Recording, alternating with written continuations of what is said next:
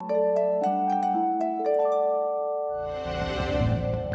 están? Bienvenidos al Atelier de Mamá, un jueves más juntos en este espacio creado con todo el corazón para todos los papás y todas las mamás que nos están viendo y nos están escuchando para ayudarlos a crear la maternidad a su medida completamente. Y hoy les traigo un tema, yo sigo con los temas intensos. Sí.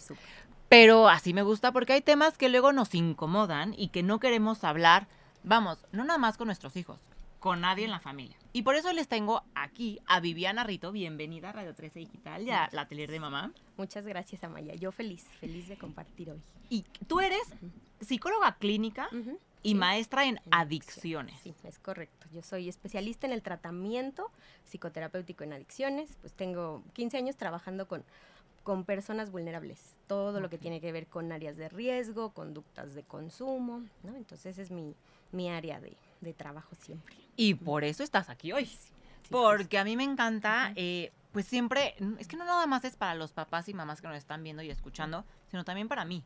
O sea, de verdad que, como te contaba hace un momento, este espacio surge por la inquietud que yo tenía de, de ser una mamá más preparada, ¿no? Y de saber cómo tratar ciertos temas. Y a pesar de que tengo un hijo de dos años apenas, yo creo que nunca es demasiado temprano para irse preparando y para tomar en cuenta todo lo que nos vas a platicar hoy. Desde focos rojos, em, qué conductas tenemos que estarnos dando cuenta. O sea, todo. todo este tema de temas, como lo dije hace un momento, incómodos. Claro. Que a veces no queremos tocar porque pensamos que les vamos a dar una idea a nuestros hijos, ¿no? Como que es que si le hablo de adicciones es como si le abriera la puerta o le diera permiso Claro. a que lo hiciera, pero no. Creo que nos estamos dando cuenta que estos temas son necesarios tratarlos para informarlos, informarnos y prevenir. Claro, son temas pues tristes, dolorosos para muchas comunidades, ¿no? Y justo como dices, nunca es demasiado temprano para saber mm, cómo ir pues sí, previniendo estas conductas de riesgo, cómo buscar como oportunidades de mejor eh, convivencia, de resultados saludables con nuestros hijos. Es súper importante la prevención. Las investigaciones justo eso dicen, ¿no? Que hay que prevenir antes de tratar, ¿no? Entonces Claro. eso es súper importante. Evitar que lleguemos a un tema más allá. Pero entonces, vámonos de lleno a este tema y empecemos con lo más básico. Sí. ¿Qué es una adicción? ¿A qué definimos con, con una adicción? Una adicción. Pues mira, tiene muchas, muchos puntos importantes la- el tema de las adicciones eh, y uno de los más eh, necesarios es justo eso, saber que es un apego negativo a una actividad, a una sustancia, a alguna conducta y que ya necesariamente para que sea una adicción tiene que causarnos problemas con los demás en, en muchas áreas de nuestra vida. Sí, hay muchas personas que mm, no tienen em, pues idea, ¿no? De, de que si es un problema, de que si es un riesgo, de que me gusta hacerlo, entonces pues por eso no, no es un, este, no es un conflicto, pero mm, tenemos que analizar todo lo que está alrededor de esa conducta o de esa eh, sustancia para ver si realmente es una adicción. Por eso sí se necesita acudir, analizar la conducta y demás, ¿no? Con nuestros, con nuestros familiares, ¿no? Sobre todo. Ahorita decías que es un apego a una actividad, o sea, desde ejercicio, eh, sexo, también hay adicción al sexo y es algo que yo creo que siempre que nos dicen adicción, al menos a mí me viene a la cabeza drogas y alcohol, como que es lo primerito, ¿no? Sí. Pero aquí estamos abriendo como este campo a decir que ejercicio podría ser sexo, eh, temas hasta de azúcar, Sí. temas de cigarro, temas de eh, la- esta adicción como a la comida en general. En general la comida, exacto. Y yo creo que de ahí empiezan mm, muchos temas con las conductas adictivas. La alimentación en la casa, desde que somos niños, todo esto es súper importante, ¿no? Y efectivamente, para poder nosotros em, darnos cuenta si estamos teniendo un problema, una conducta adictiva o solo es un hábito que puedo cambiar, pues tenemos que entrarle, ¿no? A un montón de detalles. ¿Cuál ¿no? sería aquí? Digo, es- es- hace un momento dijiste que es una, eh, ¿cómo lo dijiste? Una conducta, no, un apego, perdón, que nos causa conflicto en nuestra vida. Sí. ¿Eso será la diferencia con un hábito? Ajá, un hábito puede ser saludable, puede ser eh, moderado, algún, a lo mejor alguna persona en mi familia no le gusta eh, tanto cierta actividad del ejercicio, etcétera, pero si no me es eh, un problema en general, ¿no? En mi trabajo, en la escuela, etcétera, pues puede ser que solo sea pues cuestión de eh, opiniones, ¿no? Pero cuando ya me causa un problema en mi vida diaria, ¿A- cuando ya ¿A, qué le causa- llamas problema en mi vida diaria? Sí, Perdón que te interrumpa, sí, sí, pero... no, está muy bien. Que que ya no pueda yo hacer otro tipo de actividades, que me cause mucho conflicto para el resto de mis actividades, que yo interrumpa, que no tenga como una línea de en mis días saludables, eso quiere decir que ya estoy apegándome más a que sea una conducta adictiva. Y puede ser que yo deje de dormir, que deje de comer, que deje de convivir, que empiece a gastar dinero que no tengo, que empiezo a tener este, actividades de peligro, mala actitud. Otra cosa que se eh, asocia mucho con la adicción es que yo pierdo la actitud y la conducta saludable que antes tenía con los demás. O sea, me empiezo a volver restrictivo, me empiezo a volver eh, irritable, agresivo, ¿no? ¿Se diría que una adicción cambia tu personalidad? Cambia tu personalidad. Y detona muchas áreas de mi personalidad que yo debería de estar manejando pues mm, saludablemente. O sea, todos tenemos rasgos de personalidad. Algunos somos irritables, este, paranoicos, depresivos, etcétera, ¿no? Pero lo vivimos como bastante en control. O sea, lo puedes manejar. Lo puedes manejar, ¿no? Y dices, ah, pues ya me, esta temporada estuve muy irritable, entonces tengo que dormir mejor, tengo que comer bien, tengo que ir a hacer ejercicio otra vez, etcétera. Te das cuenta que se te salió de las manos, o sea, que estoy más explosiva o más agresiva de lo que debería estar, ya me di cuenta, y sé que lo puedo manejar o busco ayuda a alguien que me detecte. Claro. Una persona que tiene este apego o una conducta más hacia lo adictivo no se da cuenta. No se da cuenta. Empezamos a perder, esto tiene que ver con muchas cosas neurológicas, muchas eh, alteraciones cerebrales que causan las sustancias o las eh, conductas este, de este apego tan repetitivo, ¿no? O sea, es Cambian. provocado por la sustancia o la conducta que estoy repitiendo. Exactamente. Este cambio de personalidad y esto, ok. Claro, por ejemplo, las sustancias, que es lo que, como decías, ¿no? Que es bien importante. Muchos creemos que solo la adicción puede ser a las sustancias, a las drogas ilegales, etcétera, ¿no? Pero hay conductas adictivas como las apuestas, eh, la adicción al juego, la adicción al ejercicio.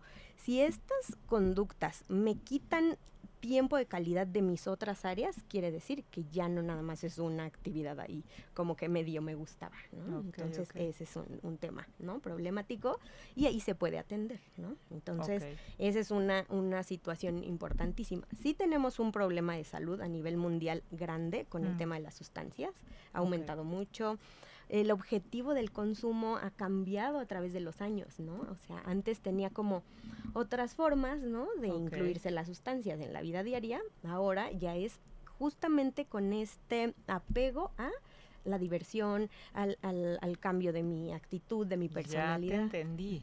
O sea, antes era como una cosa un poco más, no sé si decir, banal. Y hoy en día ya la estoy consumiendo porque no me gusta cómo soy y me gusta cómo soy con esta sustancia. Ya empieza a ver como un, un, una o sea, un objetivo más profundo de consumir. consumir, claro.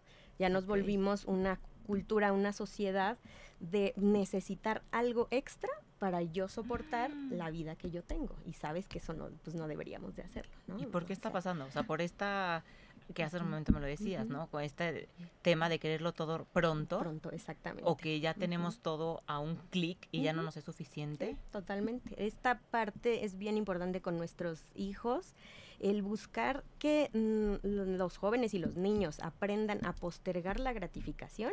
Esa es una de las cosas que no tiene nuestra sociedad de hoy. A volverlos pacientes, digamos, este tiempo, esta, esta paciencia, de quiero algo y no es inmediato, sino te esperas a la próxima semana al siguiente capítulo de la serie o te esperas a que papá acabe de usar el teléfono para que lo puedas usar tú, o sea, a esto de Sí, de poder esperar a recibir beneficios, eso es la clave de muchas cosas que han cambiado en nuestro mundo, ¿no? Antes, ¿cuánto tiempo teníamos que esperar para recibir una llamada de teléfono? Teníamos que esperar a que nos enteráramos de algo en la escuela, ¿no? Ahora todo está así, inmediato, en un clic, abro mis, mis redes y ahí está todo. Entonces nuestros jóvenes pues están viviendo eso muy normal y este es uno de los pues, focos, ¿no? Que son importantes para nosotros irlo ayudando desde que son muy pequeñitos, ¿no? Muy chiquitos. Por lo que estás diciendo, mm, se me está ocurriendo una pregunta.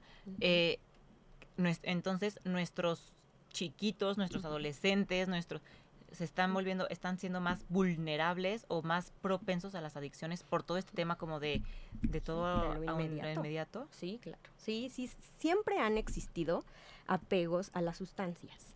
Pero cada vez ahorita las organizaciones y las investigaciones se dan cuenta que ha sido un, área tan productiva económicamente que pues le apuestan muchísima producción a nuevas sustancias. Entonces, por eso es que está tan peligroso que nuestros jóvenes que no tienen como esta eh, formación emocional, esta conciencia de los riesgos, etcétera, eh, se vuelve descontrolado. Hay mucha gente que dice, no, pero no pasa nada, si solamente se prueba algunas veces.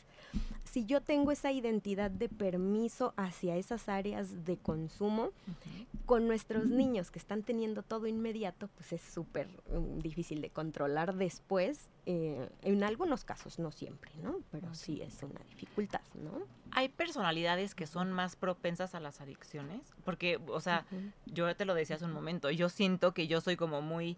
Eh, que me y le tengo también por eso yo creo que mucho respeto a las sustancias y a bueno hasta el alcohol yo no tomo ni nada pero siento que por mi personalidad o sea digo si voy a correr voy a correr y no voy a correr pocos kilómetros o sea me voy a correr 80 kilómetros en una montaña no o sea y soy como intensa en ese aspecto.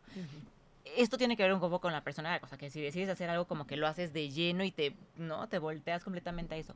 Si hay personalidades que son más propensas a, las adicciones, o dirías, es que no, o sea, no hay, no, no hay diferencia. Sí, sí lo podríamos cuidar más, fíjate. Hay personalidades, sí, desde muy chiquitos, que nos damos cuenta que tienen una preferencia, una predisposición a justo eso, a lo inmediato, que tienen más dificultad con los impulsos, ¿no? Que no mm. tienen como un, nivel de conciencia de los riesgos pues tan rápido, ¿no? Y una cosa es como dices, yo me doy cuenta que esto me puede gustar más y no nada más de las sustancias, ¿no? Sino de que si me empiezo a clavar en comprar ciertas cosas y ya siempre las quiero y estas em, áreas de riesgo son las que sí podemos medir con nuestros niños, ¿no? Tenemos que ir fijándonos que tanto, ahora sí que los extremos siempre son áreas de riesgo, que sean demasiado vulnerables a este, convencerse de cosas, a ser este, como muy eh, callados, muy serios, muy tímidos, a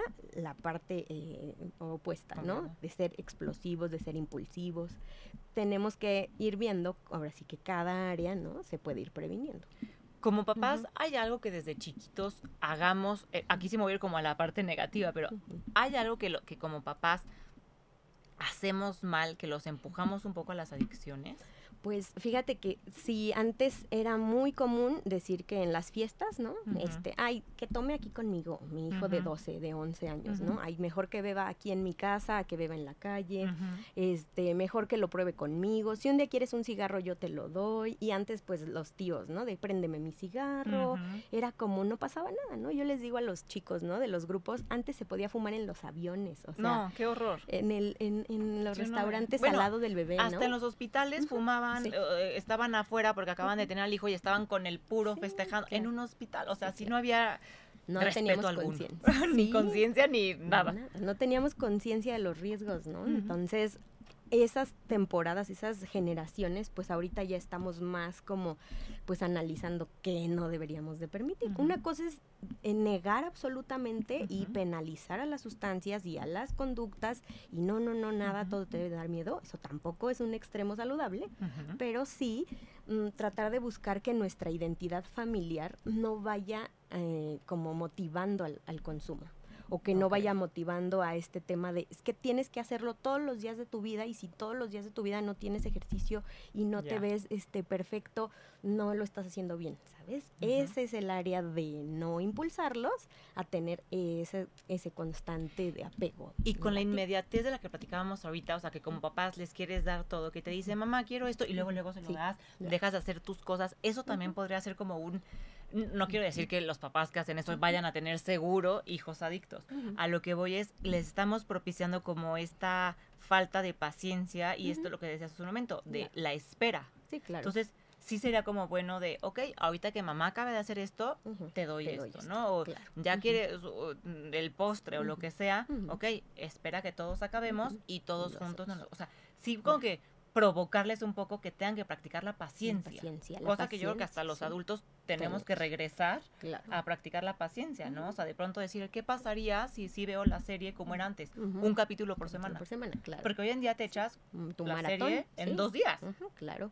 Y, si los niños les parece súper raro que hay comerciales, ¿no? En, cuando ya Eh, ven la tele Es que normal, es de eso. dicen, ¿por qué, ¿por qué hay basura alrededor de mi programa que debería de terminar de ver en, do- en dos horas, ¿no? O sea, ese es el tema que tenemos que ir tratando de ir ayudándolos a que acepten, a que esperen, a que esperen turnos, por ejemplo. Por eso es tan importante en la primera, en la infancia eh, muy corta, eh, ir buscando esos momentos de que aprendan a compartir, a, ti, esperar. a Ujú, papá, mamá, al compañero. ¿Desde qué edad se puede ya como diagnosticar, no sé si se dice diagnosticar o dice la palabra correcta, pero ya como que, sí, bueno, diagnosticar creo una adicción? O sea, ¿desde Sí. qué edad sería como algo muy temprano?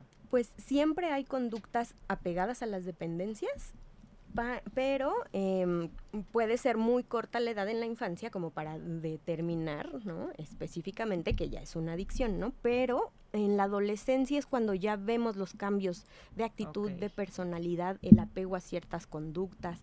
Ahí es donde ya podemos empezar a ver. Tenemos muchos chicos, adolescentes de Ujú. 11, 12 años, ¿no? Que tienen como un apego a conductas, a los videojuegos, a la televisión. Es que es- es- acabas de abrir otro campo. Es que los videojuegos también ya es una adicción. O sea, Sí. claro. Cualquier, si nos damos cuenta, cualquier conducta se nos puede volver una adicción. Pero hay algunas que son como más mm, ahí camuflajeadas porque O pues, más es algo- aceptadas. Más aceptadas, claro, porque socialmente es algo necesario. Si no tiene un videojuego, es el raro de su salón, ¿no? O sea, si no tiene el celular disponible eh, 24 horas con crédito disponible para todo lo que pueda comprar y tener y videojuegos y demás, el no tener como un filtro en que sí es para divertirme, pero no lo necesito. O sea, no soy no eso. soy eso.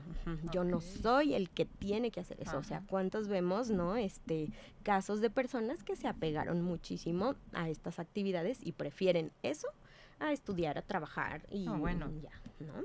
Se Y se sabe de muchos casos que pierden todo porque estaban dedicados a jugar, le- ¿no? Y que se enfocaron a jugar y se les olvidaba o se les iba a ir a trabajar y pues adiós. Totalmente. Entonces sí, sí es un área de, pues de riesgo. Tenemos que ver que no todo es malo, pero no todo nos tiene que convenir todo el tiempo, ¿no? Entonces hay que ir dosificando, midiendo eh, qué otras habilidades también pueda ir teniendo nuestros hijos, nuestros adolescentes. Desde muy jóvenes se puede ver si tienen un apego, ¿no? A- negativo. Como, eh, Negativo, porque negativo. Hay apegos positivos, o sea, sí, hay de chiquitos el apego con la mamá y todo eso es positivo. Y hay apegos claro. positivos. Hay apegos saludables a tener como un gusto por el deporte, por las artes. Todo eso nos rescata muchísimo de conductas peligrosas. ¿Y cómo sí, sabes cuando ya tienes un apego negativo un apego entonces? ne- Cuando ya me genera angustia, ansiedad no tenerlo, ya tengo que empezar a trabajar a ver cómo le tomo más distancia. Como cuando luego ves adolescentes que están nerviosos porque les quitaron el celular y es como, es que no me he Metido a ver en Instagram qué pasó. Ahí ya, Sí. eso ya es negativo. Claro, y es mío y el teléfono es mío y en cuando ya empiezo a cambiar mi perspectiva de la vida con tal de obtenerlo y me voy a morir y no me gusta cómo me tratas y esto es este me estás secuestrando sin redes, ¿no? O sea, todo eso es parte importante, ¿no? Por eso sí es, es una ayuda muy grande irles dosificando el tiempo, sí puedes tener esta actividad, pero no todas las semanas, etcétera, ¿no? Y a ver, o sea, claramente un, un apego o una, un apego negativo o ya una adicción a lo que sea es malo. O sea, no importa si es adicción al celular, porque también es malo Claro. tal.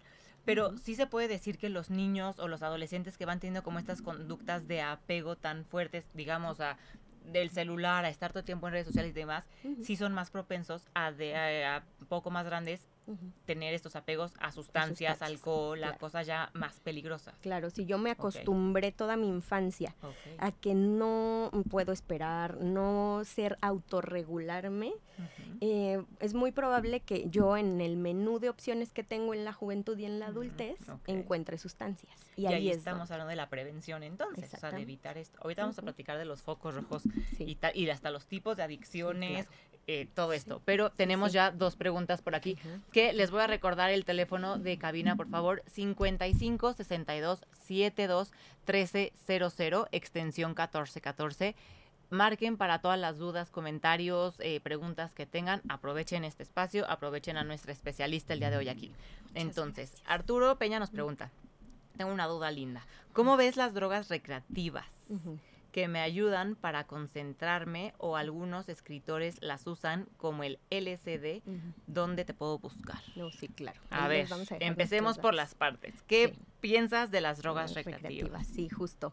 Ahí el tema es que está como muy confundida la, población, estamos muy confundidos a veces entre lo que sí podría ser recreativo y lo que ya me puede dar una consecuencia, ¿no? O sea, mm. ¿dónde está esa línea? Esa línea, exacto. Y para, mm, ahora sí que cada persona, yo siempre les digo, ¿no? A todos los pacientes, cada, a todos los este, usuarios o personas que se acercan a alguna consejería y demás, tenemos que diseñar con cada persona qué es lo que a cada persona, a cada familia le conviene. O sea, no hay un común de si fumas marihuana más de dos veces ya, o sea, es personalizado. Es personalizado, no sabemos si yo voy a tener un problema y 20 escritores, 20 artistas no tuvieron, ¿no? No sabemos qué tan posible es que haya este un, un daño para mí o no incluso dentro de las mismas edades, ¿no? O sea, amigos de la misma edad, con las mismas condiciones y demás, puede ser que alguno detone algún trastorno de personalidad, algún trastorno psiquiátrico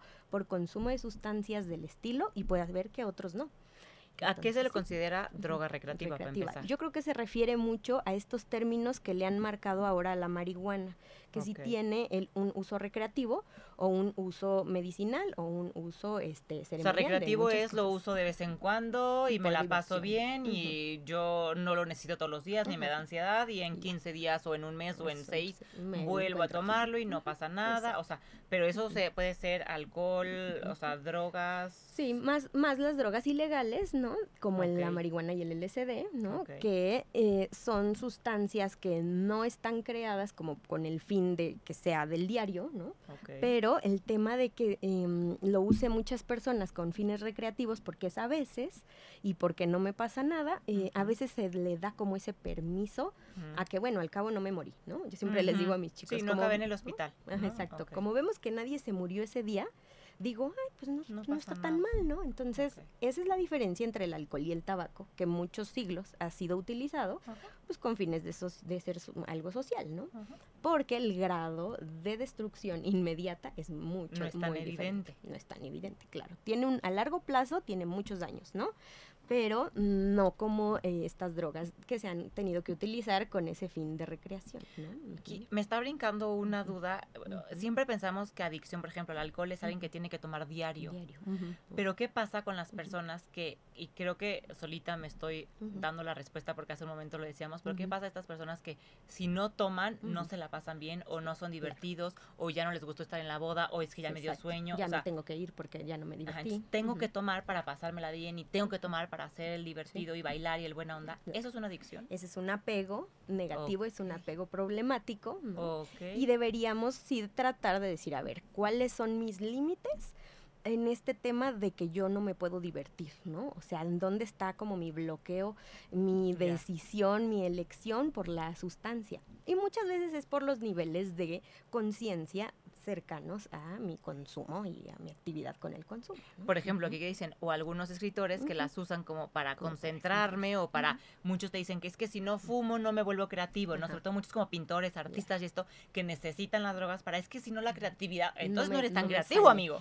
Porque si yo me meto algo, seguro también, estoy, segura que creatividad va a surgir en mí, ¿no? Entonces, el chiste sería que seas artista y seas creativo y puedas sin nada. Claro. Eso es lo que en realidad debería de pasar. No sé, a lo mejor me estoy metiendo en un terreno aquí, los artistas me van a, me la van a mentar y me van a escribir, pero pues yo eso es lo que sentiría. Es, A final de cuentas, no sé, a lo mejor voy a hacer una comparación absurda, pero es un poco como el deportista que entonces se dopa para poder alcanzar su, su, objetivo y alcanzar más. Sí, claro. Pues estás haciendo lo mismo. El artista es artista per se. no necesitarías algo para poder. Y yo siempre les digo, no hay cosas buenas o malas, sino hay cosas adecuadas o inadecuadas para mí. Si yo quiero ser un artista y dentro de mi área eso puede ser como una posibilidad, no lo podemos penalizar, pero tampoco puedo promoverlo, ¿no? O sea, si yo digo, va bien. a ti te va bien y pues qué bueno que han salido cosas maravillosas, ¿no?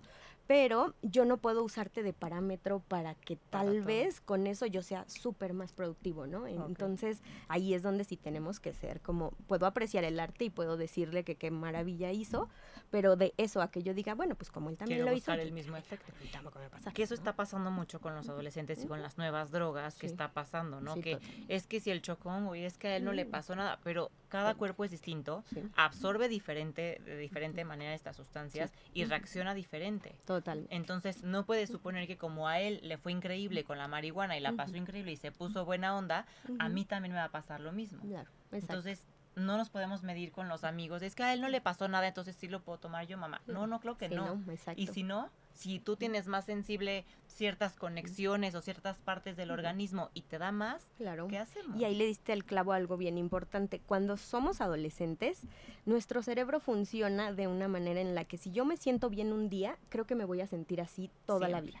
Y si me siento mal un día, creo que así me voy a sentir siempre. Entonces, ese es el tema que implica mucha madurez, un trayecto de conciencia, de atravesar muchas cosas de, la vida diaria y poder aprender que de, de adultos, donde decimos, no, no siempre me voy a sentir igual. Entonces no puedo depositarle ni mi felicidad ni mi a tristeza, eso. claro, a una sustancia, a alguna actividad, a alguna persona. Y entonces, obviamente, quiero pensar que en esas edades eres mucho más vulnerable a volverte adicto porque el Sí. Cerebro no está maduro. Entonces, cualquier estímulo que tenga no tiene Lo la madurez para decir no porque es la sustancia y no es siempre. Entonces, podemos decir que hay un un peligro mayor cuando son adolescentes Sí. a que se vuelvan adictos en esas edades. claro. O ahí empezaría el riesgo. un poco más el riesgo. Sí, el apego, el apego, la función cerebral, la manera en la que mm, funciona nuestro ritmo este, cerebral y conectarnos a las decisiones, a los planes a largo plazo.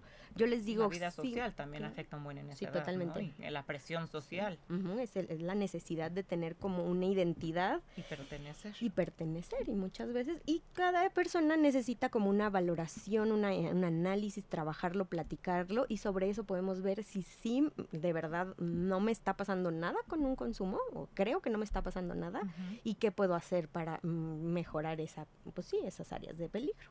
Entonces sí, lo podemos ver cada en cada caso es buenísimo analizarlo. Perfecto.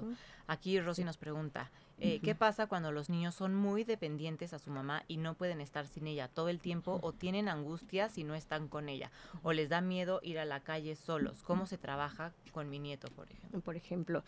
Depende, cuando están muy pequeñitos es muy normal, es muy necesario, el apego es bien Y es necesario. saludable, o sea, sí hay que ver cuántos años tiene tu nieto Rosy, pero sí se dice que es saludable que tengan un apego con la Con mamá, sobre todo. claro. Estás haciendo un buen trabajo y eres su lugar seguro. Ahora, si tiene 15 años o no sé, y, o 10 años y que no puede ir a la escuela porque se quiere estar mi mamá y no puede hacer nada porque no está la mamá o que la mamá no lo ayude, pues yo creo que ahí sí ya sería algo de ir a ver con un psicólogo, un pedagogo que, te- Sí. que les ayude. No significa que tenga que estar, que tenga una conducta adictiva, ¿no? Sí, o claro. una personalidad adictiva. Hay que ver por qué tanto este apego, hay que ver también la edad, pero podría ser un foco rojo, dependiendo es que la edad, ¿no? El- Creo el que nos foco rojo es la incapacidad de adaptarse a las áreas como pues que a todos nos parecen angustiantes, ¿no? Ese es el foco rojo, que Ok. más en la juventud o en la adolescencia, esa manera de manejar el apego de angustia eh, lo lleve no solo hacia las sustancias, sino a algunas otras conductas que lo ayuden a adaptarse. Entonces, eso es lo ¿Qué que otros focos rojos podríamos encontrar como papás que nos están viendo y escuchando que digan, ok, a ver, mm, esto lo he notado en mi hijo, sin meter el miedo, Sí, ¿no? O sea, no, no queremos este crear miedo, pero yo creo que sí es el informarnos y la información nos da poder y nos da tranquilidad Sí. y nos puede evitar problemas. Sí. Entonces, el chiste es informarnos, por este es el objetivo de este programa Claro. y estos focos rojos, ¿qué podríamos podríamos eh, ver? Yo siempre el- trato de decirles es que hay que analizar y ver qué fue primero, si el huevo o la gallina. Si los episodios o momentos de ansiedad, de depresión, la falta de adaptarnos saludablemente a las cosas, ¿no? O ya el, el consumo de sustancias, el consumo de alimentos, el apego a actividades, ¿no? Entonces un foco rojo es que nuestros hijos no tengan un trabajo y un, o un tratamiento adecuado a los momentos de ansiedad, al miedo. A todas las eh, situaciones adversas de la vida. Si venimos de una pandemia, todos nuestros niños estuvieron sin contacto con el mundo, ¿no? O sea, no es lo mismo los que teníamos que salir al súper y hacer cosas, a ellos que estuvieron así en mute todo el tiempo, ¿no? Este, y pues están adaptándose a cosillas, ¿no? Entonces, eso hay que tener paciencia, ¿no? Hay que ir viendo, hay que ir decidiendo qué es lo que más le conviene para irlos readaptando, reinsertando, pero sí un foco rojo es eso, que haya una adaptación muy negativa ante las cosas nuevas, que tengan este muy poco eh, muy poca habilidad para solucionar problemas el que de verdad no haya como un interés en, solucionar las cosas saludablemente. Yo ya me enojé y yo ya quiero esto y ya no tengo otra opción. Y ya no Estas, ese tipo de reacciones negativas son las que tenemos que ir este, pues considerando importantes, ¿no? Y eso desde chiquitos se puede ir viendo. Desde chicos tenemos que manejar mucho los trastornos de ansiedad. No es lo mismo tener rasgos ansiosos o episodios así, momentos, cosas de nuestra personalidad, a tener trastornos de, de la ansiedad, trastornos depresivos, episodios profundos de desadaptación, eso sí es diferente. ¿Y cómo es la diferencia de tener estos rasgos a tener ya el trastorno, por ejemplo? Que ya sea todos los días, todo el tiempo, que sea un muy difícil para ellos manejar. O sea, que ya sea un este, constante muy marcado. Y sobre todo sí acudir como con especialistas, ¿no? O sea, no es lo mismo llevarlos nada más al, doctor rápido a una consulta a cuando alguien ya tiene un seguimiento detallado de estas actividades. Por eso ayuda un montón los talleres para papás, las consultas con algún orientador, con algún una sesión con algún terapeuta, ir viendo y aprender a leer a nuestros hijos y no decir, es que esto es normal, es que es por la edad, ¿no? Tengo millones de papás, bueno, no millones, pero sí, muchos papás me dicen, pero es normal, ¿no? O sea, esto está siendo normal, ¿no? Por su edad. Les digo, mm, puede ser, pero no sabemos qué tanto vaya a seguir siendo normal. ¿no? Y es que le diste un clavo importante, es el saber leer a nuestros hijos. Y eso solo es cuando convives con ellos y los conoces. Y algo que también, o sea, me gustaría platicar contigo, ahorita voy a leer esta otra pregunta, pero hay muchas drogas, bueno, muchas, perdón, corrijo, muchas adicciones permitidas, ¿no? O sea, hoy en día estamos viendo que desde muy chiquitos están fumando, que empiezan a vapear, que eso también yo creo que es una apertura, ¿no? Se abre una puerta a esta ansiedad de querer estar todo el tiempo vapeando. Y los ves desde chiquitos, o sea, los, de verdad que me ha tocado ver grupitos desde no sé, creo que 12 años así, vapeando, pero ya como con una necesidad y, y lo compran y lo agarran, que dices, a ver, ¿no? O sea, sí te está hablando de una conducta. El tema del alcohol, que regresen borrachos este, los fines de semana porque salieron con el amigo, tampoco es normal, no es parte de la edad. O sea, todos tuvimos esa edad y no regresábamos borrachos todos los fines de semana, ¿no? Entonces, creo que sí no pasar por alto el, ay, es que es otra generación, es que ya, el típico es que las generaciones de hoy ya están revolucionados. Es que no Pero el revolucionado no está peleado con ser saludable, ¿no? claro. O sea, Totalmente, el que no lo puedo tener encerrado o es que se enoja mucho si no lo dejo que tenga tal actividad, ¿no?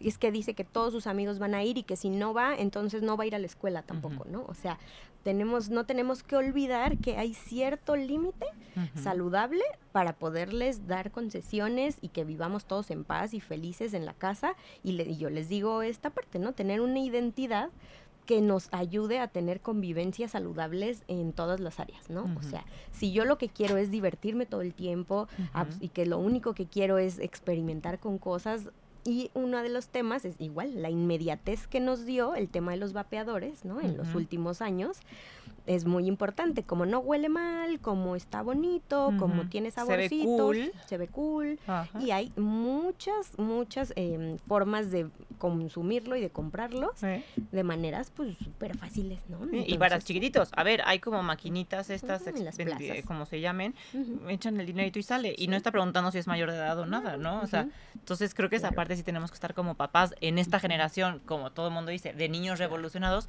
pues sí nos toca estar mucho más pendientes y presentes que a lo mejor lo que estuvieron nuestros papás, ¿no? A lo mejor yo lo platiqué el otro día, lo platicaba con mi suegra, creo y se lo tengo que preguntar a mis papás, pero a lo mejor el mayor miedo de mis papás cuando yo salía al antro era justo que me fueran a adulterar los hielos, ¿no? Que era como ese miedo de... Pero hoy en día es que ya está en la escuela y que es el chocongo y que una cantidad de drogas que no conocemos. Entonces creo que, que sí nos toca y nos pues nos toca hacer la tarea de investigar y saber en qué mundo están viviendo nuestros hijos y qué peligros pudieran tener que nosotros no nos tocó. Claro. Entonces, por eso la importancia de los talleres de papás, ¿no? De toda esta información. Claro. Y acá tenemos otra pregunta que nos dicen, ¿qué opinas acerca de las tendencias como la ayahuasca que te ayuda a sanar y trabajar contigo mismo y te evita la terapia? totalmente. No, no evita la terapia. Sí, no, no. Tendrá que ser algo de la mano, pero es que es complicado este tema, ¿no? Porque son drogas permitidas, que es lo que decías. Exacto, socialmente, culturalmente, se le romantiza el, eh, pues el resultado a este tipo de actividades que porque todo lo queremos rápido. Ya no me ahorro cinco años de terapia si voy a alguna eh, actividad al sapo o a la ayahuasca o a la ayahuasca y que todo es maravilloso. Eh, hay mucha gente que le ha podido a lo mejor dar una experiencia este sanadora, pero todos, como les digo, cada caso es es especial. No sé si yo voy a tener un problema neurológico o a partir de esas experiencias no siempre están regulados. Si con las cosas que tenemos reguladas, que están, ¿no? Que están como súper estudiado el, los ingredientes, el resultado algo que está, aparentemente dicen es que lo tienen usando muchos siglos.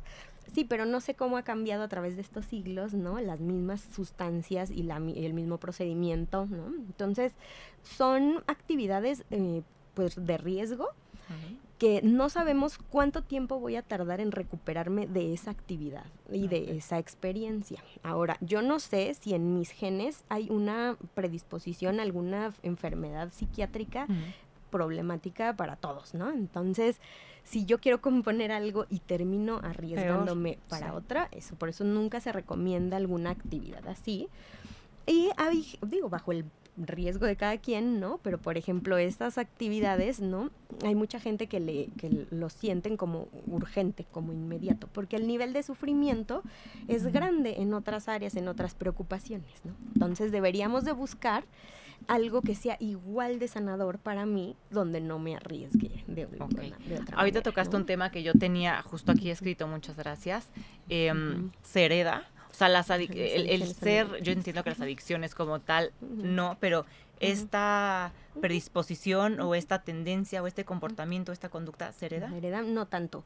Hay una muy baja predisposición genética a este, heredar este tipo de, de conductas adictivas. Es más, eh, por la predisposición social, por el ambiente. que eso pesa muchísimo en nuestra cultura, ¿no? O sea, el que yo pertenezco a eso es más lo que nos pesa. Y la manera en la que yo aprendo a apegarme a las rutinas es si yo veo que mis papás todo el tiempo están leyendo, todo el tiempo están haciendo ejercicio o que están trabajando, lo que yo aprendo a hacer es eso. A vivir así. A vivir así. Entonces no hay un tema como tal hereditario, de es que el papá o el abuelo y entonces me apanico. O sea, más bien es el ambiente, que se va a generar. Claro. Ok. Sí. Mira, por acá tenemos una pregunta que nos hace Delfina. ¿Qué tanto, qué tanto ves castigar a un niño con algo que le duela como jugar fútbol para salir por salir mal en la escuela?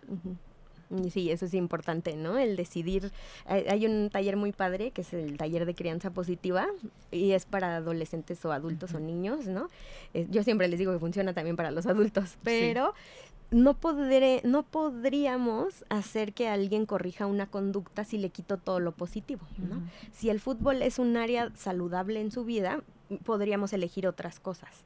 Y por ejemplo, a lo mejor no te voy a sacar del fútbol, pero eh, te voy a sacar de que después del fútbol vayamos a cenar en lo que siempre quieres. O sea, te voy a estar permitiendo esa actividad que es saludable para ti, pero no puedo estar, este, no permitiendo que sigas bajando de calificaciones, por ejemplo. O que estés contestando mal o pegando, o lo, que sea. lo que sea. Mira, acá hay un anónimo que dice, voy a prepa, ¿se vale vivir las drogas como experiencia y vivir todas estas experiencias psicodélicas que te sacan de tu centro? centro. Pues lo ideal sería que no porque mm, no sabemos qué tanto me voy a apegar a ese tipo de experiencias momentáneas, ¿no?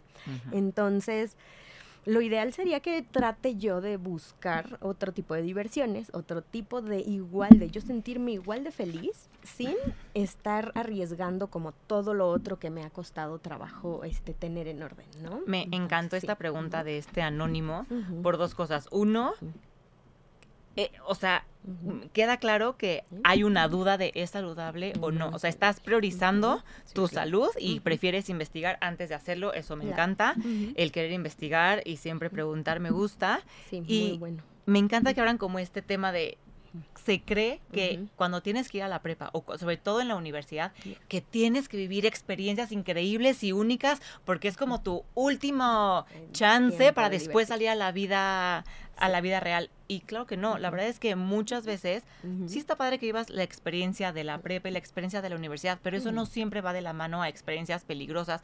Yo pasé por universidad y pasé por prepa y nunca he probado una droga. Habrá quienes a lo mejor sí, y no estoy diciendo soy un ejemplo para nada. Simplemente yo viví una experiencia padrísima en prepa y padrísima en la universidad y no necesité nunca nada de esto. Ay, claro, si los hubieras probado te lo hubieras pasado mejor. No sé, a lo mejor no estaría aquí. A lo mejor me hubiera enganchado, a lo mejor nunca sabes. Y algo que decía hace rato Vivi que me parece increíble es cómo sabes que nada más va a ser una experiencia. Sí, no, no y que no te vas a quedar muchas veces creemos que, ay, me voy, te mueres con una adicción cuando llevas mucho tiempo. Pero hay personas que en el primer intento, en el primera experiencia, se quedaron. Claro. Y no sabemos qué tanto hay vuelta atrás en los daños que yo cause. Y suponiendo que no los veo, ¿no? Pero la mayoría de nuestros pacientes con dependencias severas a las sustancias, al alcohol, a cualquier otra droga, nos cuentan justo eso. Yo empecé experimentando para ver cómo me sentía. Y la mayoría de los casos que tenemos en internamiento, que tienen muchos años tratando de salir de un apego, una dependencia a las sustancias, empiezan a buscar por qué me apegué a eso, por qué me gustó las sustancias. Ah, sí, porque me trataban mal. Ah, sí, porque mis papás no mm. estaban. Ah, sí, porque me trató feo el maestro de la escuela. Me sacaban de mi realidad. Y ahí yo termino buscando una justificación social a que me respete y que me avale este consumo problemático. Entonces, si yo no tuve una vida negativa precisamente, voy a empezar a engancharme y a hilarme emocionalmente con esa justificación. Entonces ahí es donde mi sufrimiento se vuelve un, círculo vicioso. A mucho de lo que también se dice es que hay drogas más fuertes o más peligrosas que otras, pero volvemos a lo mismo. Tú no sabes si a lo mejor con una sola fumada de marihuana te vaya a hacer un efecto terrible. Entonces, la marihuana que, entre comillas, dirían es que es súper suavecita o no es una... Para ti fue una droga horrible. Entonces, pues sí, mejor no experimentarlas. Yo diría, o sea, yo en mi caso sería mejor evitarlo. El, evitarlo. ¿Desde qué edad crees que sería bueno empezar a platicar de estos temas con, los, niños? Yo creo que desde que ellos empiecen a tener este curiosidad en cosas, si son muy pequeños, tampoco es como que digan, a ver niños, vamos a hablar ahorita a la hora de la comida de todas las drogas que existen, a lo mejor no pero si empiezan a tener dudas sobre eso, poder empezar a y hacerles el ejemplo de hay mucha gente que se engancha porque no tienen este rutinas saludables, porque se desapegan de la escuela. Esa es una idea. Yo antes se utilizaba muchísimo el tema de hablarles a los jóvenes y todo el tiempo darles información sobre las drogas, las drogas, las drogas para que no lo consuman. Mira, esto no lo debes de consumir, mira, esto no lo debes de hacer, ¿no? Y ahora hemos visto que ayuda muchísimo más llenarles la mente y las rutinas y las actividades de otras cosas que pueden saber, ¿no? Porque si no es como si te estoy diciendo, mira, esto no se te debe de antojar, ¿eh? Pero a lo mejor yo sí ¿eh? lo sé o, lo, o míralo, ¿no? Y antes estaba muy estigmatizado el tema con las personas consumidoras. Hoy día ya no es saludable hablar de adictos, sino hablamos de personas que consumen sustancias. Porque no sé si sí tiene una adicción o no. O sea, ya nos metemos en la vida de personas que no sabemos si sí tiene una dependencia o no. Y lo ideal es prevenir llenándolos de información de qué otra cosa puedo hacer. Ahí es que mis amigos ya están tomando este bebidas de sabores y de colores y de todo, ¿no? y, aparte, pues vamos a las tiendas y es Te tapizan por todos lados. Sí. Disneylandia de los cigarros de Perlita 1, Perlita 2. Este, todos los sabores que hay. Y eso no es precisamente porque los jóvenes no puedan comprarlo, sino es para reclutarlos de aquí a que sean adultos y tenga todas las opciones, ¿no? Y porque los saborcitos están cool, ¿no? Entonces, ese es lo importante, decirles, se ve que sabe rico, pero no es rico pero no es bueno Sí, para no es lo ti, más ¿no? Y esta idea que siempre ha tenido que el deporte siempre los va a separar, o sea, que niños deportistas, niños que están metidos en estos, con lo que decías, llenarles la cabeza de otras cosas que sí, eh, sí, Ujú. o sea, sí es como niños más deportistas, niños en los que los metes más como el tema de vamos a la carrera o vamos a nadar todos como familia. Claro. Si hay como algún estudio o algo que diga, o sea, sí está comprobado que los aleja. Los aleja un poco, sí, claro, porque tener las rutinas en actividades saludables siempre va a ser mucho mejor que tener como la disponibilidad de que me vean a mí, que no, este, que no tengo prioridad o que no hay apoyo en ese tipo de gustos. Así de que, oye, ahí va a haber una carrera de mi escuela, ¿no? Ay, no, qué flojera, es muy temprano, ¿no? Ahí le estoy ayudando a que elija cosas pues más tarde, ¿no? Que Mm, no se puede incluir en las áreas saludables. Entonces sí, sí está buenísimo pues que ellos tengan. Aparte está comprobadísimo que las artes y los deportes generan la misma, eh, la mismo, el mismo tipo de sustancias que generan placer, pero en dosis menores y en Mm. la velocidad menor que las producen las drogas. Entonces, el problema es ese, que nosotros estamos acostumbrados a ir del 0 al 100. Ajá, a ¿no? mucho y rápido. A mucho y rápido. Y pues el decir, no, mira, está padrísimo entrenar todas las semanas y ganar tu partido de básquet. Y, y ganar en tu competencia en natación. Y, y cada vez estar como incluido en eso. A lo mejor no te gustan las competencias. Tú te sientes estresado por las competencias. Bueno, tus tiempos son tuyos, son personales, que te vaya yendo mejor, que soportes mejor la clase, que ya no te dé miedo ver a la Miss, ¿no? O sea, cuando son niños muy chiquitos, ¿no? Eso es súper más ayudarlos que estarles como tratando de buscar la prohibición ya que están jóvenes, ¿no? Eso sí ayuda. Se ¿no? nos acaba el tiempo, pero hay muchas cosas. Pero mira, justo aquí muchos te preguntan en dónde te pueden eh, contactar y encontrar. Entonces, por favor, dales tus redes sociales donde te pueden contactar para saber qué hacer en caso de que alguien sienta que ya necesita ayuda. Claro, muchísimas gracias. Muchas gracias por sus preguntas. Yo muy contenta de compartir. Y yo soy Viviana Rito en mis redes sociales. Me encuentran en Facebook, en Instagram. Y este en mi número eh, de celular atiendo los casos individualmente. Todo se maneja de manera súper confidencial. Esa es una de mis estrategias que más funciona. Como son detalles tan importantes en las familias, todo se tiene que trabajar de manera individual, confidencial.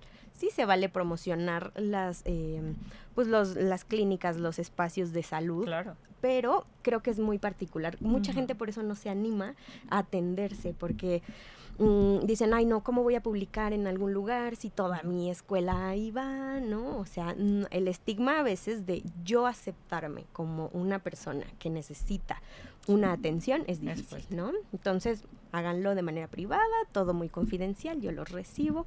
Y pues muchísimas gracias por invitarme y por pues todas las preguntas, estuvo muy bueno. Ay, no, pues gracias. Nos quedamos con preguntas porque aquí siempre van a seguir saliendo este, dudas, pero ya saben dónde contactarla, por favor, sin pena, sin miedo.